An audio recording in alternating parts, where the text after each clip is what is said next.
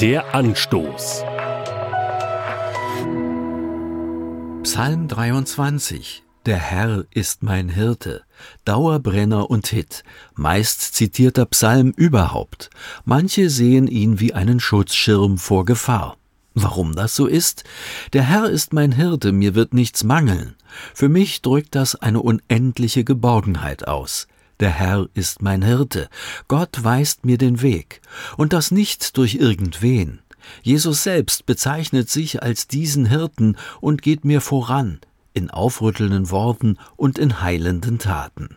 Mir wird nichts mangeln. Dickes Auto, dickes Konto, nein, darum geht's nicht, sondern ich leide keine unnötige Not. Gott weiß, was meine Not stillt. Psalm 23 wandelt mit mir durch finstere Täler, weil das Leben so ist, wie das Leben eben ist.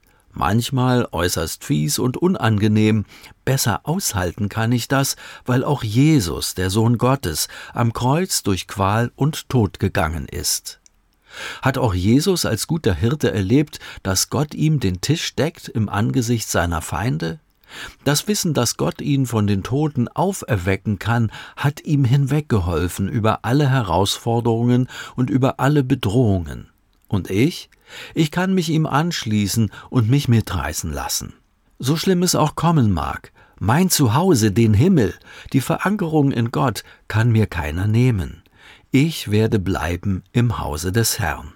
Ein besseres Ende kann es nicht geben. Das ist mein Bezugspunkt, mein Zielort. Ich werde dorthin gelangen, mit Jesus als dem Hirten. Der Anstoß. Auch als Podcast auf erfplus.de. ERF Plus. Tut einfach gut.